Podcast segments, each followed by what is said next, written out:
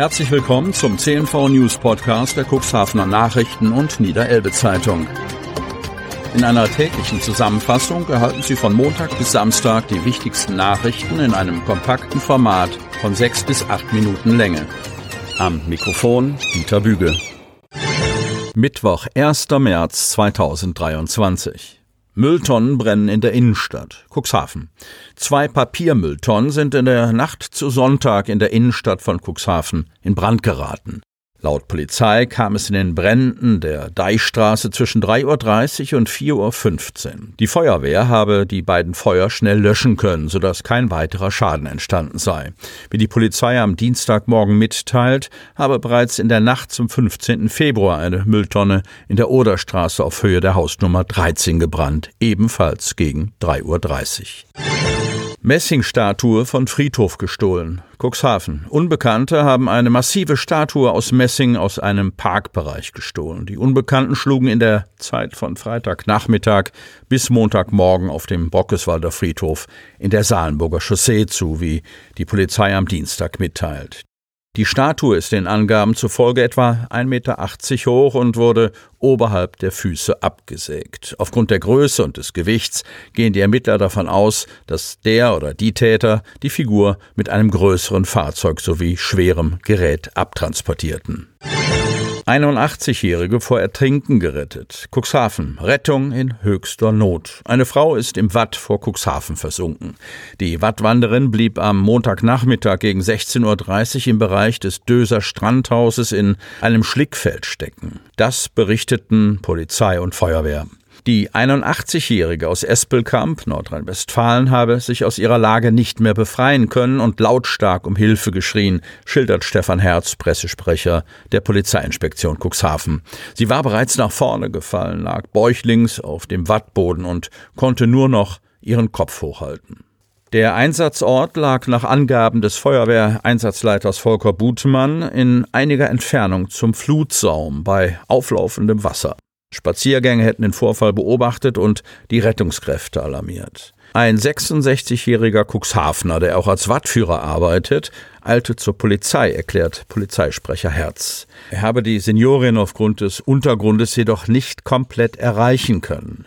Die nun eintreffenden Polizeibeamten hätten sich ein Abschleppseil aus dem Streifenwagen gegriffen und seien ebenfalls ins Watt gegangen. Zusammen mit dem Cuxhavener warfen sie der Frau das Seil zu. Das Wasser hatte hierbei bereits ihre Füße erreicht. Gemeinsam sei es gelungen, die Wattwanderin ein Stück aus dem Wattboden zu befreien und in Richtung des Strandes zu ziehen, so Polizeisprecher Herz. Kräfte der Feuerwehr retteten die 81-Jährige endgültig. Auf einem Rettungsbrett, dem sogenannten Spineboard, wurde die Frau sicher an Land gebracht. Sie wurde am Strand in einem Rettungswagen behandelt, musste aber nicht mehr in ein Krankenhaus gebracht werden. Ohne das engagierte Eingreifen, vor allem durch den Cuxhavener Ersthelfer, wäre die Frau möglicherweise ertrunken, erklärt Herz. Die Einheiten der Freiwilligen Feuerwehr Dun und der Deutschen Lebensrettungsgesellschaft waren neben der Berufsfeuerwehr ebenfalls alarmiert worden. Sie mussten aber nicht mehr eingreifen. Gegen 17.20 Uhr rückten die Rettungskräfte wieder ein. Vorfreude auf das erste selbstgebraute Bier. Steinau. So schmeckt Steinau. Mit diesem Slogan könnte künftig die Gemeinde für ihr eigenes Bier werben. Trotz schwieriger Finanzierung treibt der Gemeinderat die Pläne für ein Brauhaus in der Dorfmitte weiter voran. Die Zeit drängt, weil bis Ende September alles fertig und abgerechnet sein muss, damit die Fördermittel nicht verloren gehen. Heute back ich, morgen braue ich. Fast jedes Kind kennt diesen Spruch von Rumpelstilzchen, dem kleinen Waldmännchen aus dem gleichnamigen Märchen der Gebrüder Grimm. Der Zusammenhang liegt auf der Hand. Bäckereien und Brauereien lagen früher oft nah beieinander. In beiden wird mit Hefe gearbeitet. Beiden dient Getreide als wichtiger Ausgangsstoff. Ein Backhaus haben die Steinauer schon. Jetzt soll in unmittelbarer Nähe ein Brauhaus entstehen. Das wäre doch eine echte Bereicherung für unser Dorf, findet Bürgermeister Armin Heidmann. Geplant ist ein rund 20 Quadratmeter großes Gebäude, in dem alle notwendigen Gerätschaften für das Brauen eines Bieres untergebracht werden können. Ein Brauclub wurde ins Leben gerufen und ein Bierfachmann aus der Region zur Rate gezogen. Auch die Finanzierung ist weitgehend geklärt. Für den Brauhausbau wurde eine Förderung von über 80 Prozent in Aussicht gestellt. Aber es gibt ein Problem, sagt Heidmann. Bis zum 30. September muss alles abgerechnet sein, damit die Fördermittel nicht verloren gehen. Otti Otter hat ausgedient. Otterndorf. Der quietschbunte Otti Otter in Otterndorf hat ausgedient. Die Comicfigur kaum mehr als fröhlicher Werbebotschafter eingesetzt. Otti Otter ist mittlerweile aus der Zeit geraten und wird als nicht mehr so passend für die Erwachsenenwerbung angesehen, erläutert Ulrike Meyer, die Otterndorfer Marketing-Teamleiterin. Einstmals prangte der Comic Otter als ikonisches Maskottchen auf nahezu jeder Seite. In vielfältigen Lebenslagen war er dort anzutreffen, ob als Angler oder als Schwimmer.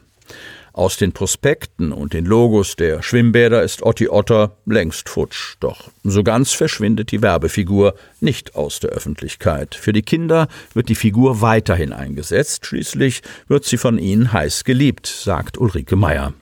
Daher findet sich der Comic-Otter weiterhin noch auf Logo und Flyer der Spiel- und Spaßscheune. Und auch der überlebensgroße Plüschotter bleibt weiterhin im Einsatz, wenn Kinder im Spiel sind, etwa zum Küstenmarathon anlässlich des Weltkindertages. Cuxhaven geht mit seinem Maskottchen weitgehend ebenso vor.